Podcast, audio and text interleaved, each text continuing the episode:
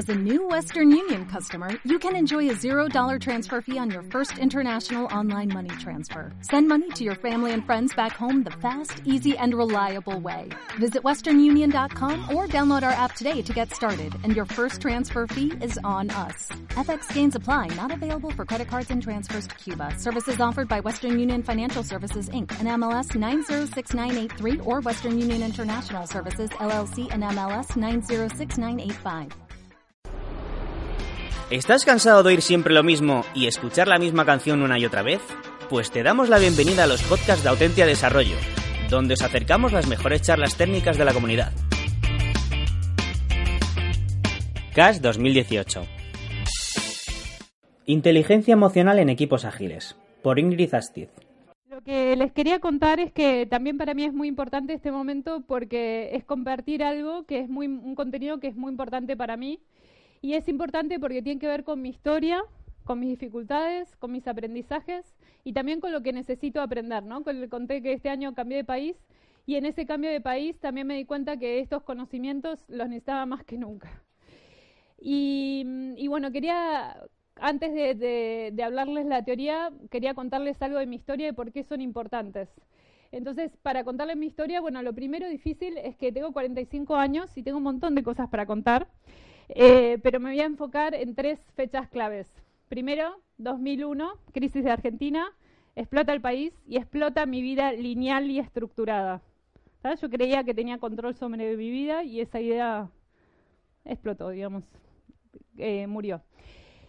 Y yo hasta ese momento, en ese momento tenía 28 años, y hasta ese momento había vivido en esta parte de este dibujo, solo aquí. Había estudiado filosofía, trabajaba de programadora, y vivía en la mente. Y ahí cuando mi vida explota me doy cuenta que, que bueno, ¿qué hago? ¿Qué hago ahora? Y también hay otra cosa, que como tenía 28 años me di cuenta bueno, iba a cumplir 30, ¿no? Entonces yo había postergado la felicidad y la libertad cuando sea grande. Cuando sea grande me iba a ocupar, cuando estaba ahorrando plata, decía, bueno, estoy ahorrando, voy a vivir un tiempo sabático, voy a ser libre cuando tenga mi tiempo sabático y iba a ser grande, ¿no? Iba a cumplir 30, entonces 30 ya me sonaba que iba a ser grande. Entonces dije, bueno, ¿sigo postergando o, me hago cargo y empiezo a construir la felicidad ahora? Pero decir, pero ¿qué es la felicidad?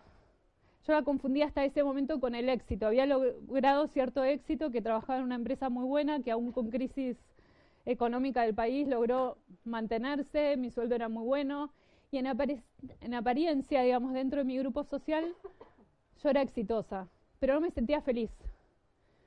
Entonces, decía, bueno, pero ¿dónde se busca la felicidad? Y había gente que me decía, la tenés que buscar adentro, no afuera, no en, en, en un salario, en un trabajo, en, eh, estaba en, vivía en pareja, nos queríamos mucho, pero no, era feliz, ¿no? Tampoco era por vivir con alguien y quererse, era suficiente sentirse feliz. Entonces yo estaba como muy desilusionada y esto de buscar adentro no entendía a qué se referían.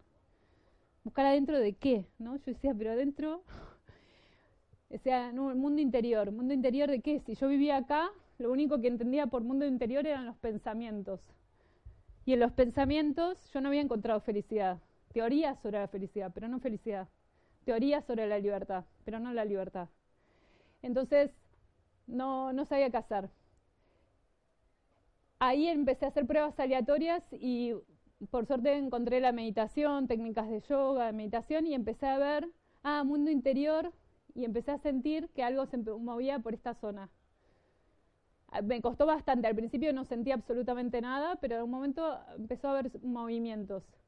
Y también me desilusionaba que había gente que me decía, no, meditas y sentís una paz. Y yo decía, yo medito y lo único que siento es que me duele menos la espalda. ¿No? Y nada más. Y hasta ahí llegaba. Yo decía, ya solo porque me duela menos la espalda, ya se justifica hacer esto. Y yo creo que estuve un año solo por eso. Porque bajaba el dolor de cabeza, de espalda, y ahí me empecé a dar cuenta que no era normal. Yo vivía todos los días con dolores físicos y creía que era normal y empecé a decir, ah, bueno, ¿por qué? Entonces empecé a cambiar y todo ese proceso interior le agradezco mucho a la, a la meditación, sobre todo, y la práctica de yoga también. Eh, y empecé a cambiar. Segunda fecha clave, 2006, taller de comunicación no violenta. ¿Quiénes escucharon alguna vez de la técnica bastantes. Y en el taller lo que descubro que todo ese mundo interior que se había empezado a, a mover adentro mío, descubro una técnica para poder hablar desde ese lugar. Porque hasta ese momento era la meditación en silencio o hacer yoga en silencio. Entonces me han pasado muchas cosas, a veces intentábamos compartir, pero en realidad era un proceso muy solitario. Y la comunicación no violenta lo que me abrió la posibilidad de poder compartirlo con otros. Y eso, que esas sensaciones difusas, poder encontrarles nombre. ¿no? Porque hasta ese momento yo, como emoción, tenía identificado el enojo, por ejemplo, una emoción que tenía muy aceptada y la reconocía y, y como vivía en la mente, a veces decía, no, esto tiene que ser así, si no era así me enojaba y era una emoción que tenía muy reconocida. Pero tenía tapadas, el enojo tapaba el miedo, la angustia. No, no tenía registro de muchas emociones. Y ahí en la comunicación no violenta una de las herramientas es tener registro de las emociones y poder ponerle nombre. Yo, por ejemplo, vivía con el, el pecho oprimido y no sabía que eso se llamaba angustia. ¿no? Lo aprendí en esa época. Y poder decir, ah, ahora siento angustia y cada emoción tiene un mensaje, algo que nos comunica. Y también tiene una puerta para, ¿qué hago ahora que estoy sintiendo angustia? Y bueno, y ya desde el cuerpo trabajarlo y también desde la acción. Eso me lo dio la comunicación no violenta. Tercer hito, 2009, conozco la comunidad de metodologías ágiles y por eso para mí es también importante estar aquí con ustedes. Y para mí fue mágico porque yo hasta ese momento seguía desarrollando software de una forma lineal y estructurada. Entonces habían pasado un millón de cambios en mi vida, en mi persona, en mi manera de ver el mundo, pero yo seguía trabajando exactamente igual. Y lo que intentaba era hacer proyectos de voluntariado, social, donde poder expresar mis valores, pero no tenían escala, no podía escalar. Y entonces, por lo tanto, el impacto era mínimo más allá de una o dos personas que me podían agradecer, ¿no? De la gente con la que justo tocaba el proyecto. Entonces tenía esa frustración, que a mí me, gustaban los proyectos de escala. Y cuando me encontré con la, la comunidad de metodología ágiles es como ese, la magia de la conexión, que esos dos mundos que los tenía totalmente separados se pudiesen encontrar. Entonces poder hacer proyectos con escala que tuviesen un impacto social a través de los valores. Entonces, esto es lo que les quería contar de por qué este tema es importante para mí y digamos, la, teoría para mí tiene sentido cuando la transitamos y la atravesamos y la vamos procesando. No solo vivir nos da la experiencia, ¿no? Es vivir y además esa vivencia poder traducirla en experiencia que se requiere un proceso más personal. Entonces,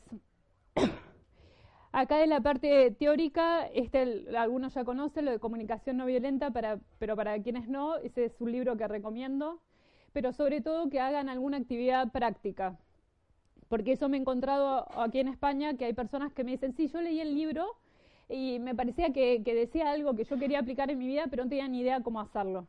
Eso te lo dan lo, los talleres. En este libro no te da la parte práctica.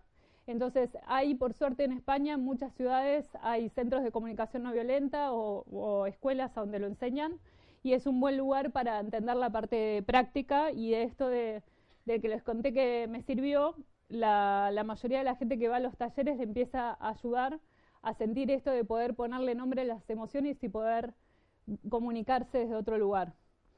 El segundo es mi mm, libro que tiene que ver con mi siguiente crisis de cambio de era a los 40, que um, a los 30 empecé todo el cambio y dije, bueno, hacer una síntesis como un compilado de cosas que fui aprendiendo y tomé, la comunicación no violenta tiene cuatro pasos fundamentales que los traduje a cuatro planos que ahora les voy a contar. Lo, lo traduje a cuatro planos para hacerlo más amplio y también para incluir lo, digamos, lo iterativo incremental de la agilidad, lo pasé a movimientos de ciclos creativos. En cambio de hablar de iteración, que es algo que puedo mencionar aquí porque estamos en una comunidad ágil, pero para otras personas la iteración es una palabra que no tiene significado, entonces lo pasé a ciclos creativos. Entonces, ¿cómo podemos combinar esto para un proceso profundo de transformación? Pasar por los planos y pasarlo de forma cíclica. Y en cada ciclo hay nuevos descubrimientos. Y aquí, digamos, porque mm, esto de la parte práctica al principio había pensado todo junto, pero quedaba enorme. Entonces lo separé y era un poco complemento del libro y un poco complemento de los talleres. Pero también me ha pasado, y de hecho acabo de saludar a un Scrum Master que él se imprimió el cuaderno y lo hacía con su equipo. Se puede hacer el cuaderno, tomarlo. Mi sugerencia es que, que primero lo prueben con ustedes mismos, ¿no? Si hacen un ejercicio y para ustedes tiene sentido, le encuentren una utilidad, ir y ofrecerlo al equipo y puede ser tanto dentro de una retrospectiva como una actividad del comienzo o al cierre, en el momento como la diseñan la retrospectiva, o como retrospectivas complementarias. Algunos lo hacen así como retrospectiva complementaria, tomar herramientas que pueden ser de este cuaderno de ejercicios o si van a un taller de comunicación no violenta y hay un ejercicio que les gusta, también lo suman o lo van combinando, digamos, con creatividad. La idea para mí es siempre que le vayan poniendo la creatividad propia, porque al ponerle la creatividad propia se le carga de energía y de sentido. Cuando uno está simplemente copiando un ejercicio en automático, hay algo que se pierde, de gracia, de encanto. Y estos dos me los pueden pedir a mi dirección de mail, ahí está un poco cortada, ingrid.fuerza3.com, que son gratuitos, digamos, liberados. Y ahora, estos los cuatro planos de conciencia, que decía que los que conocen comunicación no violenta van a ver que es muy parecido a los cuatro pasos de la comunicación no violenta. El, el, primero, que tiene que ver con eso que yo viví hasta los 28 años en mi zona de confort ahí en la mente, el plano intelectual.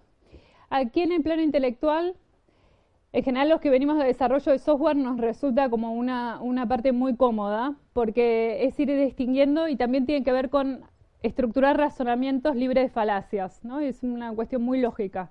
Entonces muchas veces los conflictos o ciertas cosas que ya con un buen análisis y revisándolo se pueden resolver. Algo que agrega la comunicación no violenta es que tener muy claro la distinción entre, digamos, por un lado, juicios, opiniones, creencias, conclusiones propias a las que he llegado y por otro lado hechos observables y compartidos por todos. Entonces eso también en una retrospectiva o para resolver un conflicto, primero, ¿no? Cuando hay dos equipos que están en discusión, que muchas veces me pasa que llego y me dicen, uno me dice, no, es que nunca responden a nuestros pedidos. Y del otro lado, no, no es verdad. Bueno, tienen hechos, tienen datos, tienen un sistema. Por ejemplo, en una, una pyme argentina estaba el call center haciendo reclamos al área de programadores que eran los responsables de resolver todas las cuestiones técnicas y, los dos estaban hablando de una realidad totalmente distinta. Entonces dije, ¿tiene un sistema de tickets? No, ¿y cómo hacen para pedirse las cosas? No, a veces por mail, a veces por teléfono, a veces me acerco al escritorio. Entonces no, no había forma de resolver ese primer datos, ¿no? Primer ahí ya, estaba, ya había un atasco, ni hablar a nivel emocional el enojo que había de los del call center. Entonces, lo, la primera acción fue instalar el sistema de tickets y hacer un acuerdo de, según el tipo de, pedido, en qué tiempo consideraban que era razonable, digamos, para los, de, los programadores posible responder y para el call center razonable como tiempo de respuesta. Al siguiente encuentro ya no había más conflicto. No, no, no, fue necesario pasar por los demás. Ya, ya el enojo no estaba, la frustración no estaba, ya era claro para todos y compartía la misma información. Entonces, el, plano intelectual, digamos, nos ayuda muchísimo, pero si nos quedamos solo con ese plano y vamos, nos salteamos al operativo, como esto es instalar un sistema de tickets, a veces podemos dar en la solución en la primera vuelta, pero otras veces no. Otras veces está el sistema de tickets, pero la gente sigue enojada. Entonces decís, bueno, ok, ¿qué más hay? Y ahí eso es lo que abre la, esto del mundo interior, hoy lo entiendo como estos dos planos, de lo emocional y lo existencial, y poder tener herramientas de abordarlo. Y esto de tomar las emociones como, en cambio de decirlo, la emoción es para tu vida personal o es algo privado y demás, tomar la emoción como fuente de información. Y que la información, así como los pensamientos, pueden ser verdaderos o falsos, puede ser una creencia que construí en base a la historia y que puede ser que la cambie. De hecho, este año fue un grande trabajo de ir cambiando creencias que las tenía en automático y al estar en otro país yo decía, ¿y por qué pienso así? Ah, porque, ah, pero puedo pensar distinto. En cambio, la emoción es verdadera, está siendo. ¿no? Si estoy angustiada en este momento, es angustia y estoy angustiada. Entonces, eh, cuando está haciendo, y, esa, y eso te da una tremenda cantidad de información. Cada emoción da información, pero para simplificar, digamos, para, mm, para lo, al menos lo básico, que a veces en retrospectivas no sé si lo han hecho, de cara contenta, cara triste. Entonces empezar por ahí, ¿no? Cara contenta, cara triste. ¿Y qué pasa? ¿Qué ha generado de cara contenta emociones agradables y desagradables? Y ahí la exploración tiene que ver que cuando una emoción agradable hay una necesidad, que sería el plano existencial, si es agradable, necesidad satisfecha. Si es desagradable, necesidad insatisfecha. O que yo creo que podría estar insatisfecha. Y esa es una distinción bastante importante, porque muchas veces hay un mito, hay una creencia, hay un miedo a que no, si yo digo esto no me van a creer y no va a funcionar y, le, y entonces ya genero como una insatisfacción por mis creencias. Entonces eso también es una parte importante ver realmente qué es lo que yo creo que está en riesgo o realmente no está. Entonces en esa exploración del mundo interior de las personas hay doble trabajo. Por un lado, con nosotros mismos ser cada vez más transparentes, primero poder eh, reconocer nuestras emociones y lo que nos está pasando y con qué necesidades están vinculadas, cuáles están satisfechas e insatisfechas. Y por otro lado, con el equipo ágil y con los que le estamos prestando un servicio, cuáles son también esas necesidades. Cuando están, eh, cuando, cuando realmente logramos verlas, la acción en el plano operativo ahí es acertada. Pero muchas veces de entrada no lo sabemos. Nosotros suponemos que hay un problema de falta de reconocimiento, que la gente está cansada y desmotivada porque le falta reconocimiento. Es una suposición, una hipótesis. Entonces vamos a decir, bueno, vamos a ver, Hagamos acciones de reconocimiento para la gente. Si el clima cambia, ah, era que esa necesidad estaba insatisfecha. Si cambia, pero no lo suficiente, todavía el clima no es del todo buena. Bueno, exploremos qué otra necesidad puede estar insatisfecha. Y ahí por eso lo iterativo incremental que le sumé a los planos, digamos. Em, entonces, bueno, el keynote de Lisa Atkins me vino perfecto, ¿no? Que ella decía, bueno, ¿cómo, cómo salimos al mundo, digamos, desde otro lugar? Mm, y, qué valores vamos a eh, transmitir y qué tipo de mundo queremos construir. Entonces, para mí esto da mucha información y herramientas para poder ser más claro y que no entrar en competir en una pulseada de poder por mi necesidad. Yo quiero a la acción que satisfaga mi necesidad o la de mi grupo y la tuya no, ¿no? Porque pensando que si fuese una competencia donde es excluyente, o es la mía o es la tuya. Entonces, cada uno haciendo fuerza para que, esta solución resuelva la mía. Y en realidad eh, ahí muchas veces nos falta el pensamiento creativo. Cuando nos damos tiempo a la creatividad y estamos un rato juntos y exponemos las necesidades, ahí muchas veces aparecen estrategias de solución donde realmente son inclusivas y se pueden resolver necesidades de, de muchas más gente involucrada. Esa es como mm, que puede llevar mucho tiempo, meses o incluso en algunos procesos puede llevar hasta años, dependiendo de la complejidad y la gente involucrada. Pero en eso uno va iterando y va aprendiendo.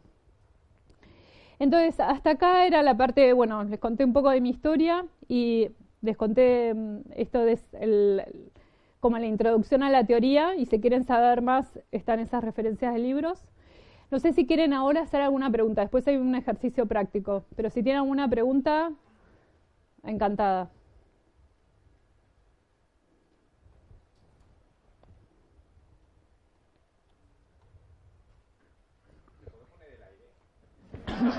Perfecto. Esa es una necesidad insatisfecha que está presente y el calor. Eh, ¿Se puede o...? Bueno, bien. ¿Alguna otra?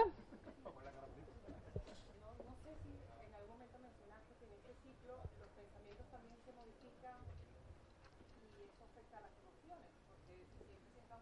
porque realmente la necesidad todavía no era real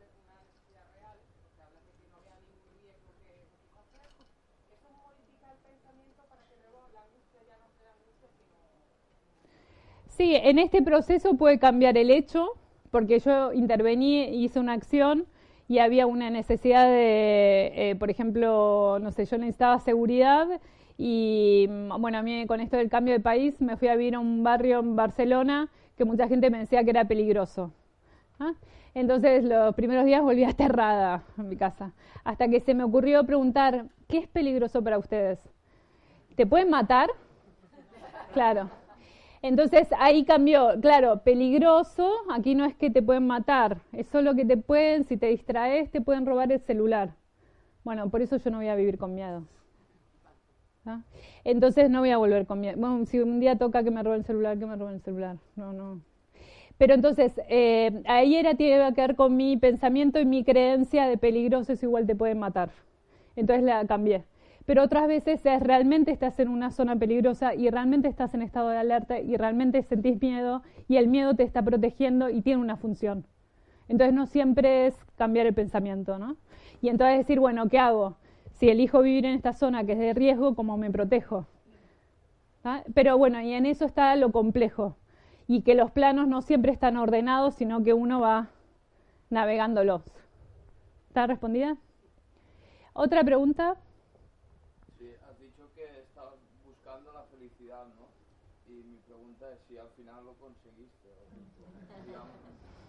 Muy buena pregunta. Em, por momentos sí, pero también me di cuenta que hay algo mucho más importante de la felicidad, que es la plenitud. Entonces hubo un momento que, por ejemplo, que mm, mi madre estaba enferma, yo estaba en el hospital con ella y no estaba feliz, porque mi mamá estaba enferma. ¿no? Estábamos asustadas. Después salió bien, está bien ahora ella. Em, pero pude estar con ella, yo empecé a hacer todo este cambio y ella también. Entonces pudimos estar conectadas, abiertas, presentes. Y era como me sentía pleno, que podía estar presente. Entonces eso me di cuenta que en realidad eh, eso para mí importa mucho más que la felicidad. Y muchas veces por apegarme a un estado de felicidad, no sé, cuando me muera está bien el estado de felicidad como muy llano, ¿no? Pero mientras esté viva, prefiero una vida plena.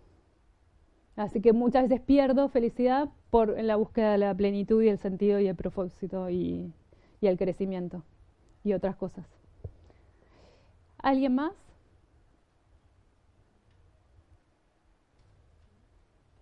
Bueno, lo bueno de haber estado hoy temprano es que si alguien quiere comunicarse, hablar, podemos intentar hablar estos días. Quizás no se pueda lograr mucha profundidad en un evento con tanta gente, pero si no, también podemos estar eh, conectados y después hablar. Acá como ejercicio práctico, no sé si hay un timekeeper, porque había unos numeritos, pero no sé si... Ah, ahí está el está bien. ah, ok, ok. Entonces lo, lo puedo ir haciendo con calma. Aquí, estas emociones tienen que ver con necesidades satisfechas. Una de las cosas que me pasó en los cursos, en los talleres de comunicación no violenta, es que hay mucho vocabulario emocional. ¿no? Para mí era bien mal, máximo enojada, pero no, no tenía más que eso de emoción.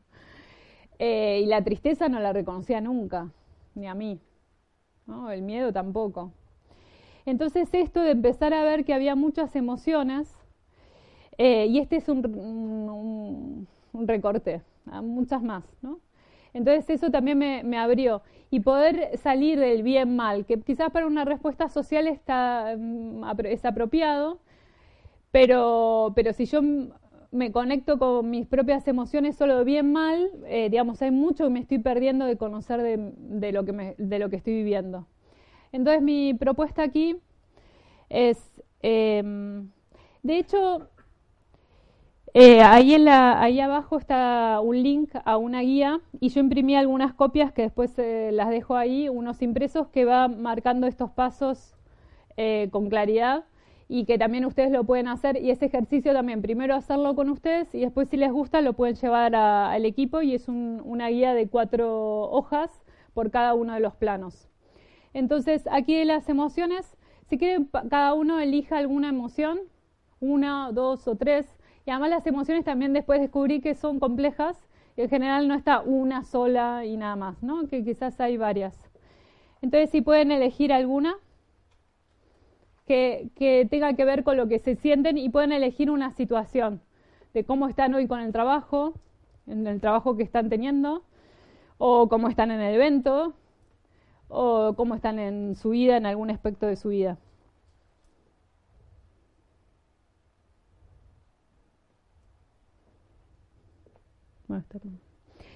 ¿Todos eligieron?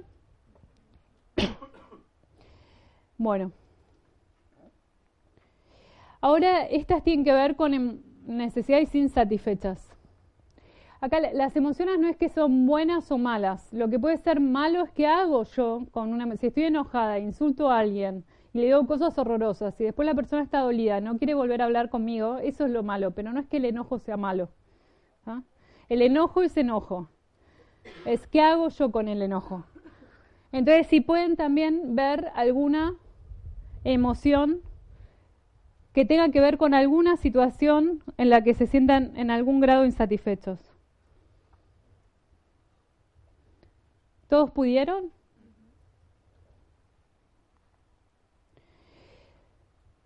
Bueno, y aquí hay una parte muy complicada, que es el, este plano existencial. Hay una parte del plano existencial que para mí es imposible traducirlo al lenguaje, pero hay otra parte que tiene que ver con necesidades y valores. Y ahí se requiere habilidad, así como a mí me llevó un tiempo la habilidad de reconocer las emociones y poder ponerle nombre, lo, existencial en algunos casos me sigue costando mucho. Y además en el cambio de país había em, digamos, ciertas necesidades se expresan de otra forma. Entonces, eh, quizás el, cariño nosotros lo expresamos diciendo un montón de cosas y abrazándonos y, bueno, y aquí te expresan el cariño de otra forma. Quizás no es tanto el abrazo, pero te lo expresan, te lo expresan a veces con palabras. Entonces, acostumbrarme a decir, ah, bueno, hay cariño, ¿no? En la sonrisa, en algo que me dijo, y poder sentir el, cariño que está expresado de, otra forma. Y eso a veces lleva tiempo, y según la cultura, la costumbre, la historia familiar, cambia mucho según la personalidad. Hay personas que somos más kinestésicas, se dice esto de querer abrazarnos y un contacto físico con una amiga, agarrarle la mano, y otras personas no son kinestésicas más allá de la cultura. Entonces eso poder entender que somos distintos, las formas que expresamos una necesidad puede cambiar, pero todos necesitamos cariño. Todos necesitamos, son necesidades básicas y universales. Entonces cuando logramos entender cuál es lo, básico y lo universal que compartimos, ahí es mucho más fácil después pensar una solución de, una estrategia de solución. Y no estar peleando por la estrategia. No, yo necesito que me abraces. No, yo necesito cariño en realidad, ¿o no? Necesito una amistad, o bueno, necesito ir sintiendo que hay cariño en esta amistad. Pero con cada amistad ese cariño se puede expresar distinto. ¿Se entiende esa diferencia? ¿Logran ver alguna necesidad que esté de la emoción, digamos, desagradable? ¿Logran encontrar cuál es la necesidad o las necesidades que están insatisfechas en este momento vinculada con esa, con esa emoción? Si les cuesta, también aquí es un buen momento para hacer preguntas, porque muchas veces eso, la pregunta, uno, ah, ok, ahora lo puedo ver.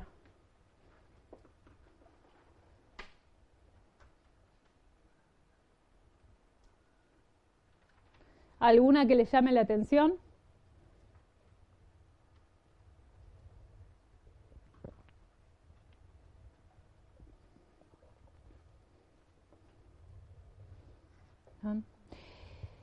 Bueno, algo que muchas veces me ha pasado es, por ejemplo, llegar a una empresa y ver que la gente estaba muerta de estado de reconocimiento y el CEO o el dueño enojado porque hay mucha rotación, porque no hay compromiso, porque la gente se va y ni avisa con el tiempo suficiente y todo el tiempo tengo que salir a buscar gente y es difícil buscar gente, etcétera. Entonces, cada uno con lo suyo. Y muchas veces si no se habla de forma transparente, ¿no? si la persona que está, le está faltando reconocimiento o apoyo, oportunidades de crecimiento, sentido, propósito, si el, el, contratado, digamos, le están pasando un millón de cosas que están insatisfechas y no es capaz a veces de reconocerlas y mucho menos comunicarlas, es muy difícil encontrar una solución, ¿no? Pero, y además muchas veces está él no me ve, él no se da cuenta, él o ella, ¿no? Y del otro lado muchas veces también, ¿no? Viendo cada uno su lado de la historia y su, su insatisfacción. Entonces, si no hay, no hay apertura para exponer todas las necesidades que están en juego y que están insatisfechas, es muy difícil construir una, una solución que convenza a todos, digamos, que a todos los involucre y los entusiasme. ¿Preguntas? Yo vengo de Argentina que estoy súper acostumbrada a que me interrumpan todo el tiempo. y eso es una de las cosas que me ha costado aquí al principio. Yo hablaba y nadie me interrumpía, nadie me discutía, porque en Argentina cuando algo nos interesa, discutimos, ¿no? Por más que nos parezca que está bien, pero digo, no, pero no estoy 100% de acuerdo, entonces te discuto el 1% que no estoy de acuerdo. Em, y entonces para mí era, ah, bueno, esa es como una demostración de interés. Y aquí cuando empecé, me acuerdo de una charla que empecé a hablar, nadie, nadie, no, no había reacciones de cara ni discusión, y mi pensamiento fue, a nadie le interesa lo que estoy diciendo, y no quiero seguir hablando, y por suerte había otro speaker, y como, seguí vos, ¿no? Yo me fui y dije, no, no sé qué, qué hago en este país, nadie interesa lo que digo, eh, ¿para qué vine? Bueno, me quedé ahí un rato como lloriqueando en lugar de victimizándome. Y después dije, después se acerca una mujer y me dijo, cada vez que hablas decís cosas tan interesantes, me encanta escucharte. Dije, ¿en serio? no, ok, ¿no? Entonces dije, bueno, voy a seguir intentando. Y eso también, me fui dando cuenta muchas veces eso de cómo, porque el interés se expresa de forma distinta, ¿no? Entonces, decir, para mí lo importante es que haya interés. Entonces, algunas caritas que veo que hacen así, digo, bueno, este, con eso estate contenta, ¿no? Entonces, no hace falta que hagan 20 preguntas. Además, hay una cámara firmando que en general suele ser bastante intimidatorio para las preguntas espontáneas. Pero bueno, después podemos eh, seguir, a, seguir compartiendo. Em, esto entonces es, la idea es que se puede empezar, esto iterativo incremental, ¿no? Lo que me gustaría que quede como lo repito. A donde sea que estén en el punto, puede ser que nunca vayan hablando de emociones con su equipo y el primer paso podría llevar a hacer, hacer este ejercicio de los cuatro pasos, bajarse la guía, imprimirla, llevarla y ver qué pasa haciéndolo. En general es un, un ejercicio de bajo riesgo, porque si no conectan, no descubren nada interesante, tampoco perdieron tiempo, ¿no? Y también está estructurado de una forma que parece bastante racional, así que tiene pasos, ¿no? Entonces diga, ah, bueno, pasos, procedimientos, estoy acostumbrado a esto, ¿no? Y aparecen emociones, bueno, ok, pero bueno, tiene una estructura. Entonces esa es una forma de empezar. Y si ya están hablando de emociones con sus equipos, ya, ya hay un trabajo más de la inteligencia emocional, pueden ver qué otra cosa más suman, ¿no? Entonces, encontrar otros ejercicios, otras dinámicas y también animarse, porque lo que fui viendo este año es que mucha gente tiene un conocimiento enorme por su vida personal, por las cosas que ha hecho, pero a veces le cuesta llevar eso al trabajo, por miedo a la crítica, miedo al que dirán, que ahora me volví loco, que empecé a meditar y que estoy diciendo cosas absurdas y no sé qué, me miraron, me criticaron. Entonces, es decir, bueno, ir probando de a poco, dar un pasito, y si en ese pasito hay resonancia, hay interés, algo se movió, bueno, un pasito más. Y no parar de dar pasitos. Porque no parar de decir, ah, no, ya está, ya intenté, no funcionó. Bueno, intentar de otra forma, con otra técnica. Y este era un poco el, el mensaje. Y acá están mis datos de contacto para los que quieran. Y ahí está mi sitio, que hay mucha información. Yo empecé en 2010 Así que al principio fueron simplemente notas de, libros y de cosas que me llamaban la atención y era mi, como dije, bueno, entre hacer un cuaderno de notas y subirlo, lo subo. Bueno, pero así están algunas, ¿eh? así que si me encuentran con muchos errores es que era mi época de, tomar notas y subirlo y ni siquiera revisarlo. Pero a los más visitados intento corregirlo y si encuentran algo que tiene errores y me avisan, mejor, porque lo voy a poner a revisar el 100% es bastante largo. Pero, pero, por ejemplo, uno de los links que habla de esto es eh, este fuerza3.com barra CNV y, bueno, hay, distinto material para, para, que accedan y lo vayan usando en sus equipos. Y también la forma de retrospectiva, como la explico, también barra retro, la explico una forma que es fácil combinar con técnicas de inteligencia emocional, que no solo se enfoque la parte, digamos, intelectual, sino que también vaya abarcando el plano más emocional. Última oportunidad para preguntas públicas. Ah, una. Me voy un poco por la tangente. Sí. ¿Cómo, cómo gestionas todo este tipo este, de las necesidades y tal con gente que o es muy pasiva o es incluso beligerante o sabes con respecto a cómo Sí, lo de pasivo. Primero hay, otra cosa, otra herramienta que a veces uso que es el análisis de perfil conductual, que yo uso la herramienta PDA, pero aquí en España vi que es más conocida DISC y hay otros. Entonces ahí te puede aparecer proactivo o reactivo. Y no que no está mal, cada uno tiene como su tendencia, pero si no lo sabes, muchas veces estás per- esperando peras de un olmo. Entonces, si esperas proactividad de alguna personalidad más reactiva y te vas a frustrar y te vas a enojar y vas a decir esta persona no entiende, vas algo no va a fluir. Pero cada uno tiene sus fortalezas y sus puntos ciegos. Entonces, primero entender eso. Y después ir viendo que es- si tiene que ver con la personalidad. La personalidad reactiva lo bueno es que, que cuando uno le propone algo, muchas veces sabe escuchar y sabe reaccionar en consecuencia. El proactivo a veces no escucha y va y tira, tira, tira para adelante. Yo tengo mucho perfil proactivo y he tenido problemas que a veces avasallo y voy y ya estoy pensando en mi plan, en próximo, próximo, próximo. Y a veces para ser emprendedora, por ejemplo, me juega a favor, pero otras veces cuando estoy con un equipo, ah, pero ustedes qué piensan, ¿no? Me olvido de preguntar. Ay, ¿qué, qué? bueno, ya más acostumbrada al estilo argentino que si alguien no está de acuerdo te, te para, ¿no? Entonces, eh, y eso viendo. Y otra cosa que a veces puede que no tenga que ver con la, el perfil de personalidad, sino con una situación que, por ejemplo, esté muy desmotivado. ¿no? Y entonces haya acumulado por años, por años cosas y esté muy enfadado, muy frustrado y haya llegado a la conclusión que no vale la pena hacer ningún esfuerzo. Entonces ha creado una muralla y lo que vos observás es pasividad. Entonces a veces puede llevar bastante tiempo de acompañamiento. Me están avisando que llegamos al, fin, así que bueno, muchísimas gracias a todos por haber venido.